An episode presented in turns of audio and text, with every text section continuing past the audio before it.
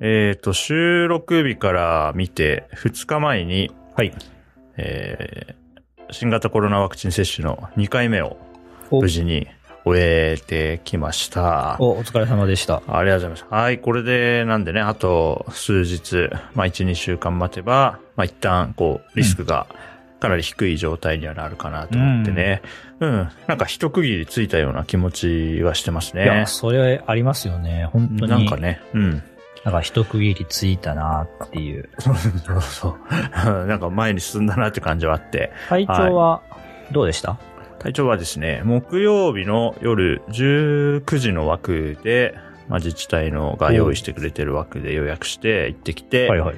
えーっと、木曜日の夜ですね、それが。で、金曜日の朝8時ぐらいに起きて、その時点では、あれなんか、何も変化ないなっていう気が、感じだったんですよね、最初ね。はい。朝起きた時点で。まあ、腕はとにかく痛えっていう感じで、左腕がうん。利き腕じゃない方ってことで左腕で打ったんですけど、腕はもうとにかく木曜の夜からちょっとずつ痛くて、まあ金曜朝時点でも痛かったんだけど、あ、でも腕が痛いだけだなと思ってたら、10時ぐらいにはなんとなくちょっと体がポカポカしてきた感じで、で、11時、12時、昼になる頃にはもう、まあいつもよりちょっと微熱ぐらいにはなっていて、あ、これはもうずっと寝てた方がいいなと思って、結局一番温度高いところで僕は38.2度まで上がったのかな。うんうんうんうん、なんで、まあ、金曜日は一日熱があって、ずっと横になってるっていう感じでしたおーおね。疲れ様です。はい。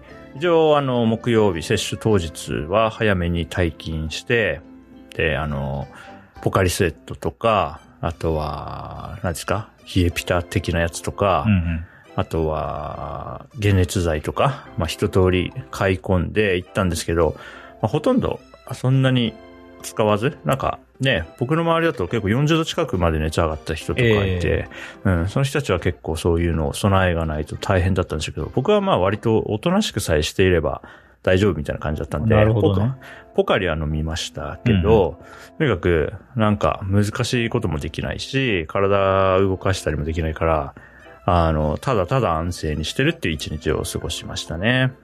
まあ、思ったよりも、こう、症状が重くなくて、まあ、良かったでは良かったってそうですかね。うん。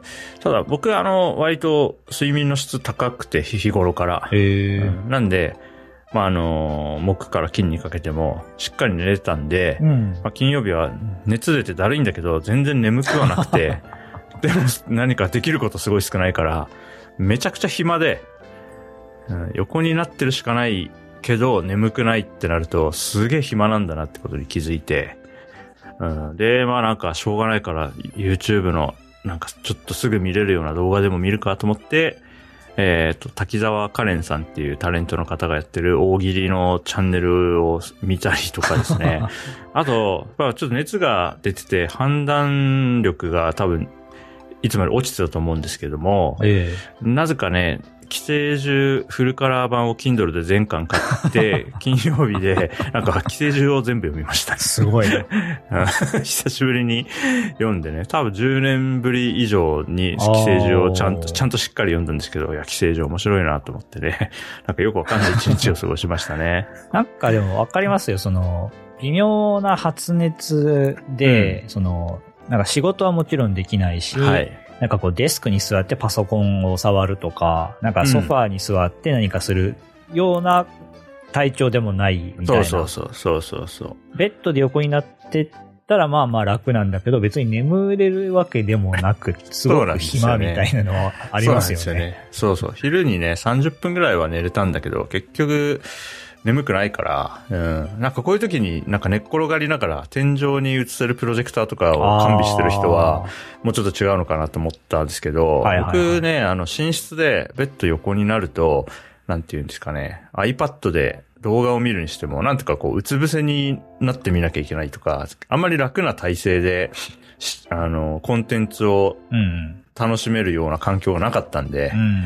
うん、ひたすらやってましたね。で、夜、夜ご飯食べて、以降はもう、まあ早めに寝ようと思ったんですけど、もう、しょうがないからって言って、なんとなく、あの、イヤホンつけて、ポッドキャストを聞いてたんですよ。ポッドキャストだったら、音だけなんで、あの、なんていうんですか、見る、何も見なくていいから、うん好きな体勢で楽しめるなと思って、りあえず、ポッドキャストアプリに、なんか3時間分ぐらい、とりあえずこう、なんか急にエピソードガガガッと突っ込んで、あの、そのまま布団に入ったら、あ、これが良くてね、夜ね、すごくこう、なんか、ポッドキャスト半分聞いてるけど半分寝てるみたいな状態であ、あ、いいですね。2時間ぐらい過ごしたら、まあ、ポッドキャスト面白い話、ところどころ聞こえてきて面白いなと思いつつ、なんか体は楽な体勢で、そのままスーッといい感じに眠りにつけて、うんで、今日収録日の土曜日の朝を迎えたら、平熱に戻ってたんでうん。多分もうこれで副反応も完全に落ち,、ね。うん、落ち着いたんで、まあ土日ゆっくり過ごしたらまた日常に戻っていく感じになりそうですね。はい。あ僕、結局、その、うん。木曜日に打って金曜日発熱して、で、土日もなんかあんまり体調か、万全ではないみたいなね、感じだったんで、まあ、ジュンさんもね、体調また若干こう低下したりするかもしれないんで。うん。そうですね。とりあえず、あの、車は乗らんとこうと思ってね。ああ、うんその方がいいですね。そうそうそう。歩い、まあ、その辺散歩するぐらいだったらいいけど、車はなんか、ね、何かを巻き込むことになったら、すごいしんどいんで。体調悪くなったりしたそら、うそうそうそう。なかなか大うん変ですからね。そうなんですよ。まあ、週末、最近だと大体車でちょっとどっかね、出かけたり、ただ走ったりしてたんですけど、まあ、この週末は我慢しといて罰は当たらんだろうと思うのでね、まあ、のんびり過ごそうと思っています。はいーい。気まぐれ FM。さて、そんな気まぐれ FM ですね。はい。気まぐれ FM は、高石と順29が気まぐれに収録した雑談を配信するポッドキャストです。ご意見ご感想は、ハッシュタグ、気まぐれ FM か、お便りフォームでも受け付けておりますので、ぜひぜひお寄せください。はい、こんにちは、順29です。こんにちは、高石です。はい、エピソード84収録していきたいと思います。よろしくお願いします。よろしくお願いします。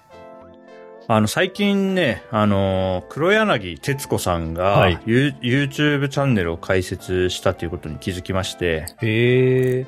そうなんですよね。なんかどうも、あの仕事仲間みたいな人が多分仕掛け人で、徹子さんをこう、うまいことを担いで、YouTube やりましょうよってはいはいはいやってる感じなんですけれども、そのね、まあそれだけであれば多分ここで取り上げなかったんですけど、あの、最、1本目か2本目の動画でチャンネル名を決めようみたいな、こう、やり取りをしてて。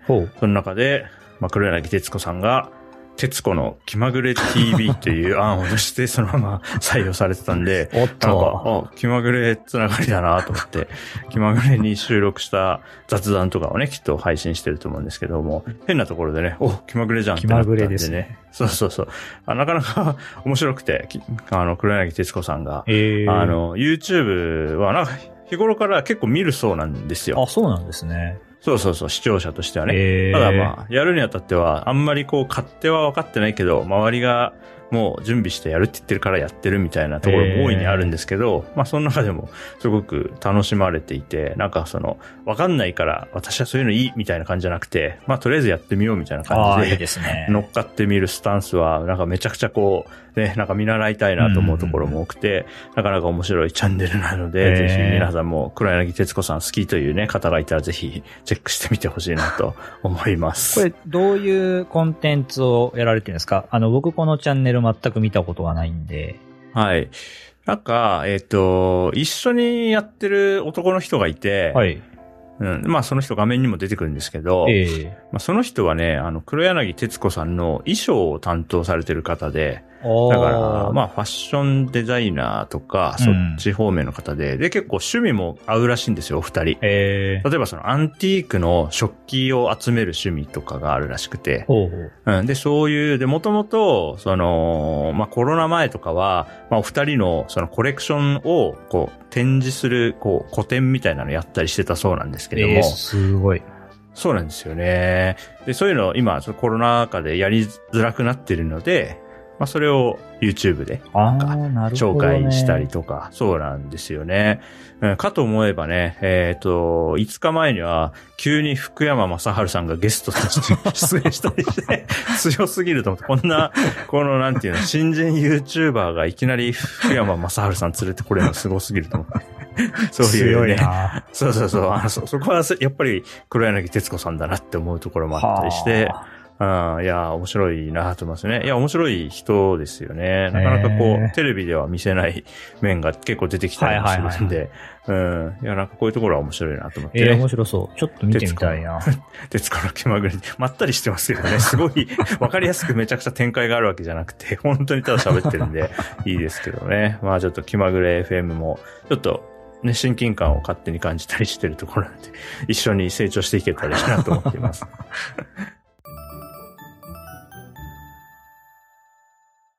9月30日、何の日か皆さんご存知ですか？9月30日って、なんだっけ？そうそう。特に多分何も思いつかないと思うんですけど、この人は。特に祝日とかでもないしね。んそうですよね。はい。で、9月30日ね、なんか、ポッドキャストの日だったんですよね。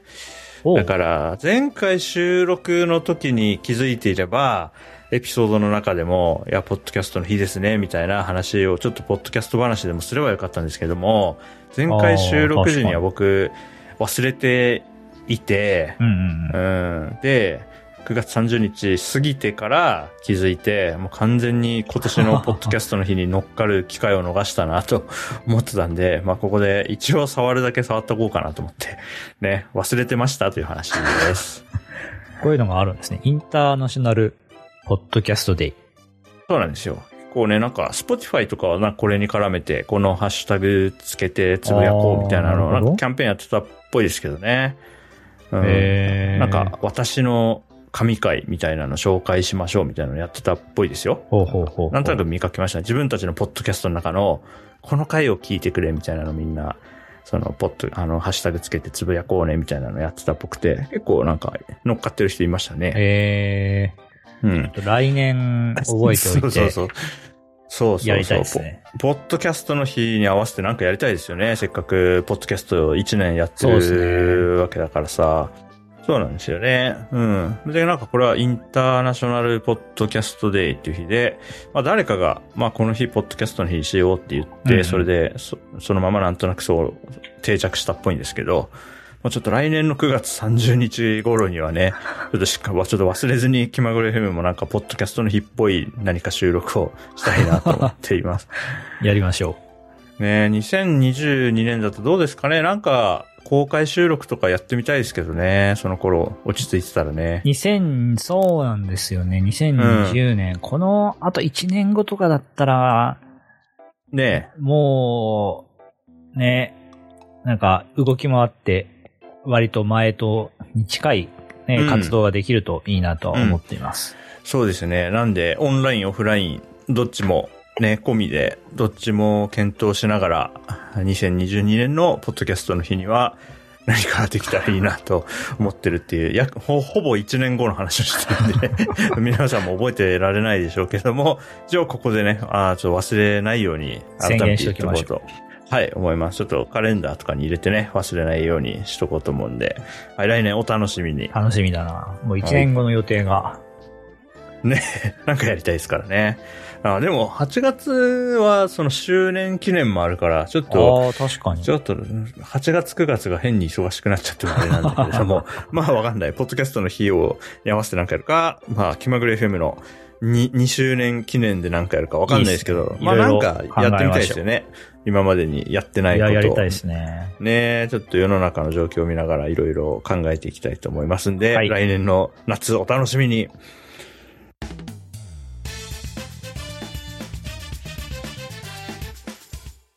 気まぐれ FM。さて、はい、今回はね、ちょっと小粒な話題をたくさん詰め込んでるんですが、続いての話題は、えっと、どんぐり FM っていうね、人気ポッドキャストがあって、そのね、これエピソード783ってことなのかな？の中で、あの、日本語の、こう、言葉の意味が変わってきてるよねっていう話をしている回で、面白かったですね、これう。ん。いや、面白かったです。僕大好きな話で。で、その中で一生っていう、一生って言った時に、まあ3時間ぐらいのことを一生って言うよねって話をしてて、これは気まぐれ FM がエピソード 78?9 月1日公開の回で言ってたやつだったんで、なんとなく、あ、これ、これより先に出せてよかったな。いう、ほっとした、ほっとした感じがありましたね。これの後に公開してたらちょっとね、後出し感が出ちゃ乗ってたんで。っかってる感が、やや、そあうそうそう。そうそう。リスナーが多いポッドキャストのに乗っかってなんかやってる感じに見えたら、ちょっと不本意だよなと思ったので、あの、先に出してよかったなと思いつつ、あの、まあ、似たようなね、話をしていて、まあ、すごく共感できる話をしていて、まあ、それすごく面白かったですね。いや、これのエピソード僕も聞いたけど、面白かったですね。うん。そしてやっぱり、あの、なるみさんも夏目さんも、なんか、ポンポンポンポンね、その、関連する話題とか、ポンポン出てきて、いや、よくこんな上手に話せるなと思いながらね、聞きましたけど、いや、これ面白かったんで。すごい話題が繋がってて。そうそうそうそう、そうなんですよね。なんでまあ、気まぐれ FM 聞いてくれてるような人には結構、あのね、このおすすめできるエピソードかなと思いましたんで、うんどんぐり FM のね、783、一生と優勝がぶっ壊れた瞬間っていうエピソードおすすめなんで、ぜひ聞いてみてほしいなと思います。あとね、あの、これに関連して、またその日本語の変化みたいなところなんですけど、最近思ったのは、あのなんていうんですかね、何々がち？えーっと、例えば、なんか寝坊しがちとか、なんか、うん、なんか夜にこういうの食べちゃいがちとかっていう、うんなんだこれ助動詞なのかな？何々がちって。だから動詞にくっついて、なんかそれをする傾向があるみたいな意味の何々がちってあるじゃないですか。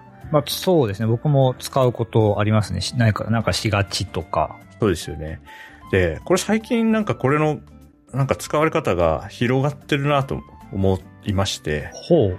だから、げ多分、辞書的には、その動詞の、なんていうの？えーしがちだから、なんていうの？い、い段動詞の、だから食べるだったら、あ、い段ってことはないのか。食べるだったら食べがちとか、うん。するだったらしがちとか、言うだったら言いがちとかっていううん動詞に変化してくっつくと思うんですけど、えっ、と、そうですね。今僕があの、ウェブリオで検索したら、はいはいはい。えっ、と、設備語で名詞や動詞の連用形につくと。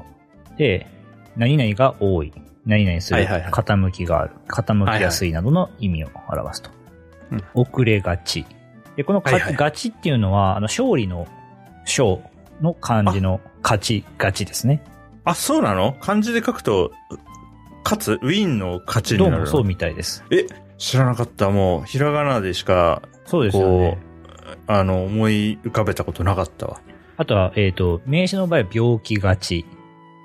あ、病気がちね。はいはいはいはい、はい。この辞書、えーデジタル大辞典かな？はいはいはい、だと、えーそういう説明がされてますね。はい。いやでも最近これ、なんか形容詞にもくっついてたりとか、なんか結構柔軟に何々がちって言われてるの見るようになってきたなって感じえー、があ。りましてね。形容詞だと？なんか、眠いがちとか。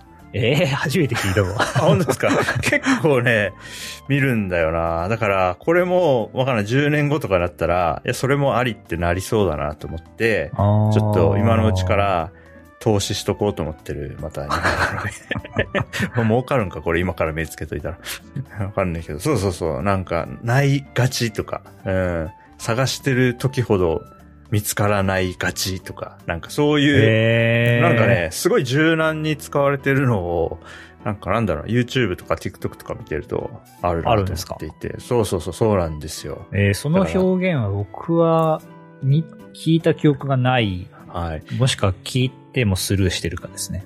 そうですね。いや、でも意味はわかるというか、うん。まあ、眠い、眠いがちって言われたら、まあなんか、こういうテスト最終日眠いがちとかって言われたら、まあまあ、あー意味はわからんくはね。ないな、みたいな。まあ、あるあるみたいな感じで。眠いがちっていうのは、要は眠くなりがち、そうそうそうそう。そうですよね厳密に言ったらね。でもなんかこう話し言葉では、眠いがち。うん、そうそう。バイト明け眠いがちとか、なんかそういう感じの使われ方をしてて使われるようになりそうな気がちょっとしてきましたね。そうそう。だからこれ、あの、目をつけてる。目をつけてるって何なのわかんないけど。そうそうそう。あーなんか、そうなっていきそうだなと思ちょってとっるんで。今のうちに記事、ノートとかに記事書いておいて。そうね。あの、タイムスタンプをね、出して、なんで、高橋さんが今後生活していく中で、こういう、あの、あなんていうの、ネオ、令和の何々ガチを見かけたら、おおって思ってほしいなと思って。ちょっと記録しておきますよ。そうですね。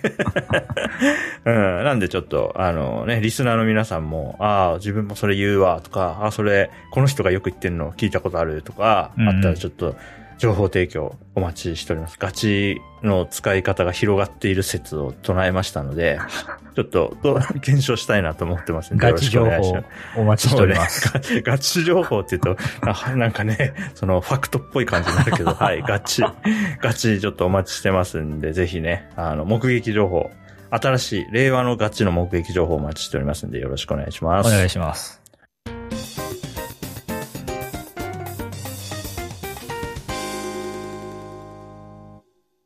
はい、あれこれね、今日はすごい散らかしてますけども、最後の話題です。はいえっとね、えーっと、エピソード82、だから2つ前のエピソードで、はい。僕が、こう、令和の漫画読みになりたいと。うんうん。しましたね。なんで、まあ、いろんな漫画アプリ使ってみますよって宣言したんで、おまあ、こういうのはすぐやんないと、多分、うやむやになるなと思ったから、まあ、早速、やってみてるんですよね。おー何使ってるんですか、今は？えっ、と、まずはね、えー基本からやろうと思って、LINE 漫画と、ピッコマ。ピッコマ。うん。うん、とりあえず、なんか5つぐらい入れたんですけど、はいはい。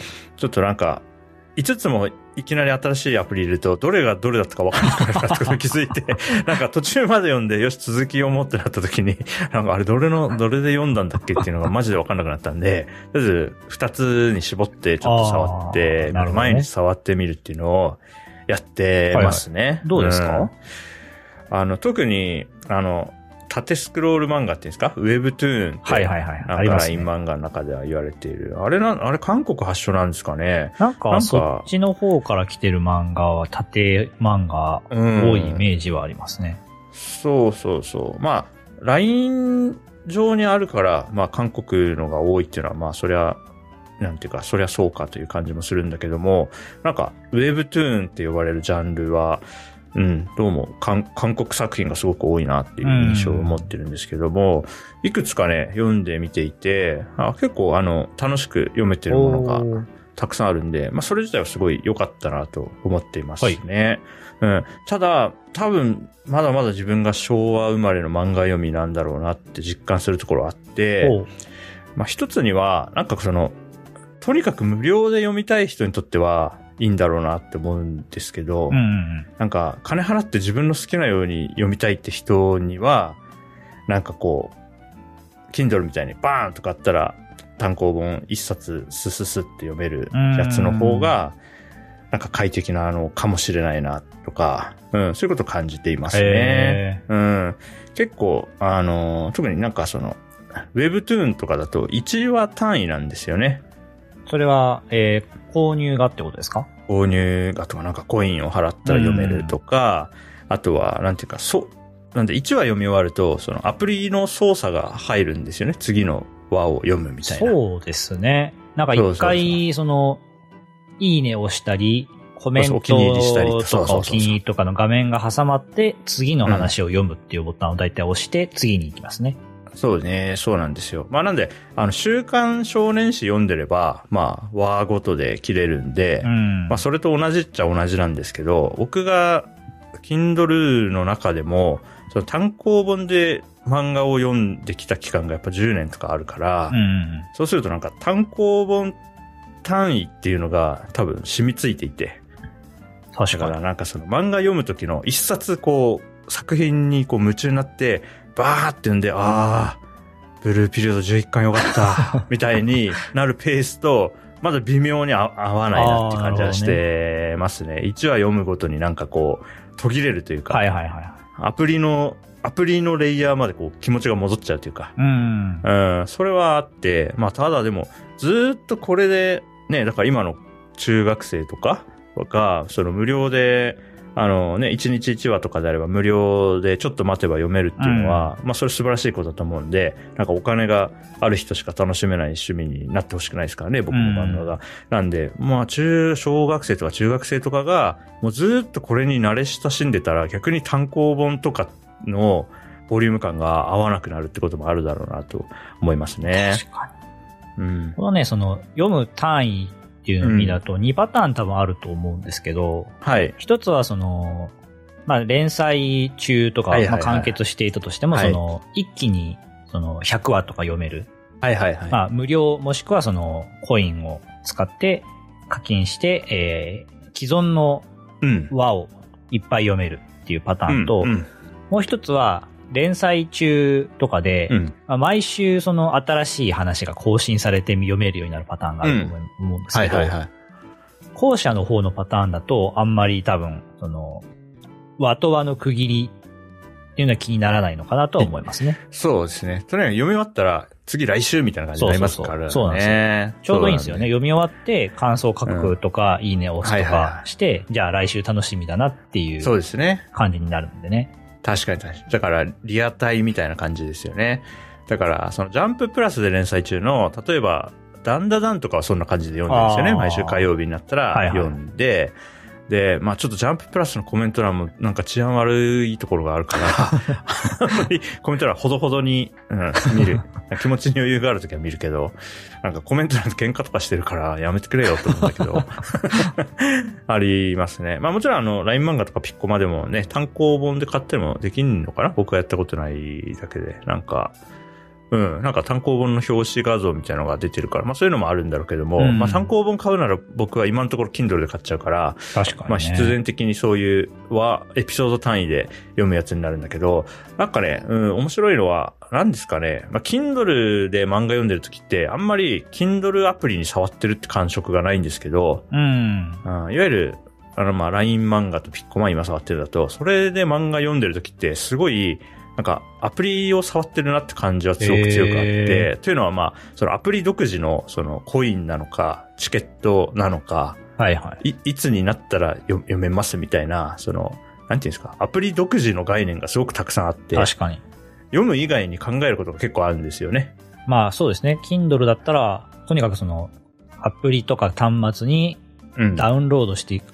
開けばあとは読み終わるまで、単にページをめくるだけですからね。そうそうそう。で、Kindle ほとんどプッシュ通知とかも送ってこないじゃないですか。確かたまになんか新刊がどうとか、たまになんかよくわかんない通知来る時ありますけど、まあ基本はき普通の紙の本を電子にした。お金を払って、そうですね。本を一冊、まあそれは電子ですけど、買ってはい読むだけですからね。で、本棚に置いて、ライブラリが充実していくってだけなんで、なんか、すごくそこは、なんか読読むことに集中できるなと思うんですけど、そうそうそう。やっぱりこう、いわゆる漫画アプリみたいなやつは、結構あの手この手で、いろいろ、これもんなのもありますよとか、めっちゃ来ますね無料チケットあって、なんかそうなんですよ。漫画というより、アプリと向き合ってる感がすごく強くて。ああ。確かになうん。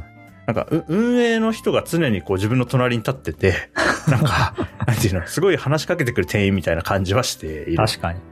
うんまあトップページとか開いても、やっぱりその、キャンペーン中の漫画が上の上の方にいっぱい載ってたり、今日の更新だったり、うん。なんか、100話無料みたいなのがあったり、ね。あとアプリ開いたり、何かのタイミングで画面にポップアップみたいなのが出てきて、そうそうそう。あなたにおすすめの漫画はこれみたいなのが出てきたり、そうですね。そうなんですよね。確かに結構 Kindle とかと比べるとちょっと違いますね。うん。Kindle は、まあ、えー、なんか、街のちっちゃな古本屋みたいなし静かな感じがあると思うんですけど、あの、漫画アプリは家電量販店みたいな感じがしますね。あああ、いらっしゃいませみたいな、うん。タイムセール、タイムセール実施中です。今ならこちらの漫画、はいはい無料でお読みいただけます。ぜひお立ち寄りください。みたいなのが、ずーっと言ってる感じで、結構その感じ方違うんだなっていうのは、まあ今試して、まあ2週間ぐらい試してみて、面白いなと感じているところですね。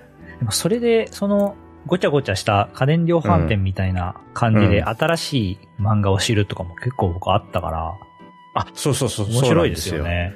うん、だから、古本屋とかで別に話しかけてこないじゃないですか、誰も。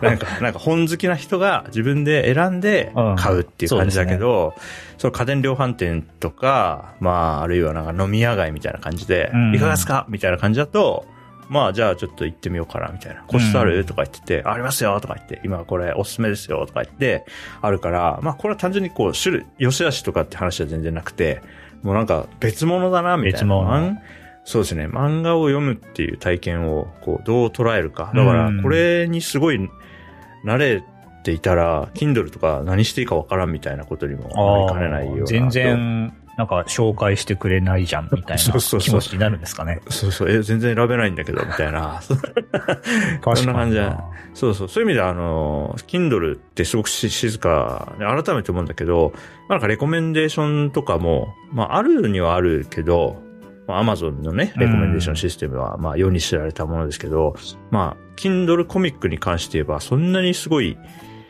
あの、そこ経由でなんか買っていいものをお勧めしてもらったなって感覚があんまりないから、そこは結構違いがあってなんでしょうね。今、Kindle、まあ、特に iOS の Kindle アプリって、はいはいアプリから買えないからっていうあるんですかね？iOS は特にそうですよね。Android もそうなのかな？でも Android は買えますよね。あ、Android 買えます。ただ、買えるけど基本的な UI は iOS 版も Android 版もそんなに変わんないですよ。うん、一応なんかホーム画面みたいなとこに今人気のとかありますけよね。ど、あんま見ないんですよね、でも。そうそうそうそう。特にまあ、Kindle で、例えば今、人気とか言って、ワンピースとか出されても、まあ、人気なのは、そうです、そう知ってますけど、みたいなところもあるじゃないですか。単純な売上ランキングとかで言ったら、そうですね。まあまあ、大体知ってるやつしか出ないんで、ある程度漫画読む人であれば。うんまあ、それに比べると、なんか LINE 漫画とか、まあ、ピッコマとかと、さっき言った Webtoon とか、うん。ななんていうんですかね。うーんと、本屋に行ってもないとか、ああ、それはありますねの。アニメ化してるわけでもないし、なんていうか本当に知らないやつがあって、で、それが面白かったりするんで、まあ漫画そのものはなんかちゃんと楽しめてるんですよね。うん。ただその、それの周辺にある体験が全然性質が違うから、うん、これは面白いし、触ってみてよかったなと思いましああ、たね。よかったよかった。うん。なんか触んなきゃわかんないからね、こういうのって。確かに知らないと、なんか、うん Kindle みたいなやつかなとか、想像しちゃって、うん。しちゃいそうですね。そうそうそう。ただ、その、ライブラリをどこで育てるかっていう話だけで、だと捉えていたら、いやいや、自分は Kindle に寄せることにしてるんで、みたいな感じになっちゃうと思うんですけど、まあ、それだけじゃ全然ないなっていうそもそも Kindle で読めない漫画があるんですみたいなね。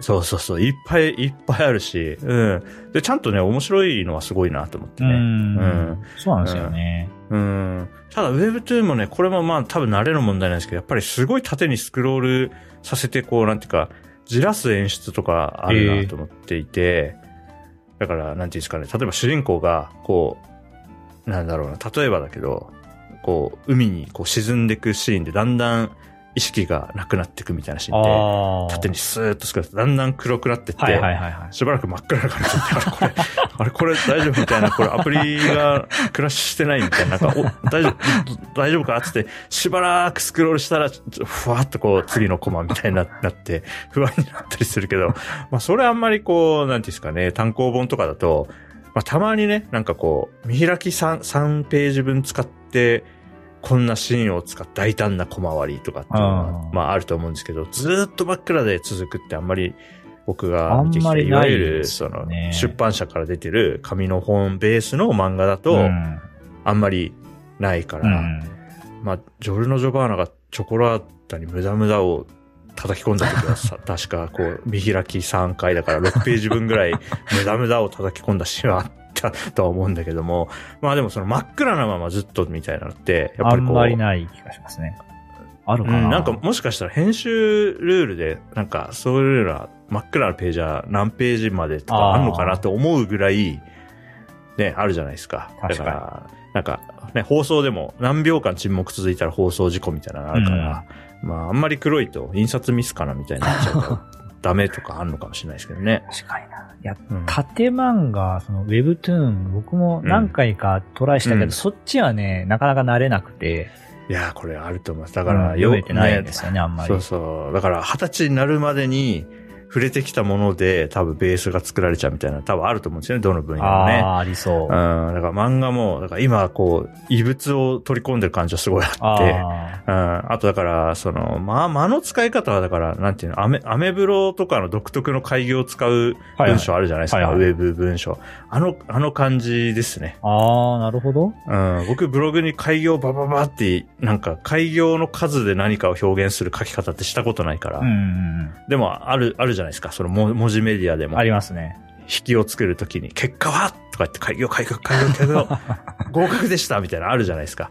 なんかあ、あの感じ、あの、ちょっと、なんか僕はあれになれない自分がやんないから、うんう。ん、まあな、慣れない感じなんですけど、Webtoon の縦スクロールも結構それに近い。なるほど。うん、ああ、ちょっともう一回挑戦しよう。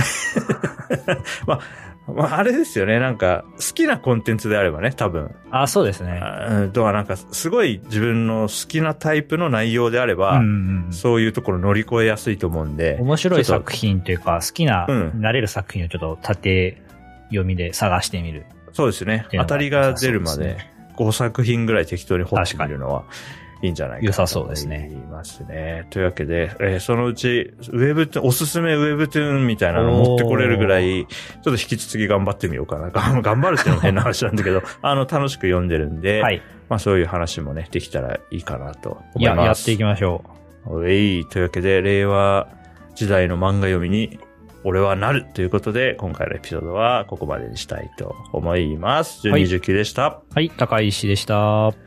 また次回お会いしましょう。バイバイ。バイバイ。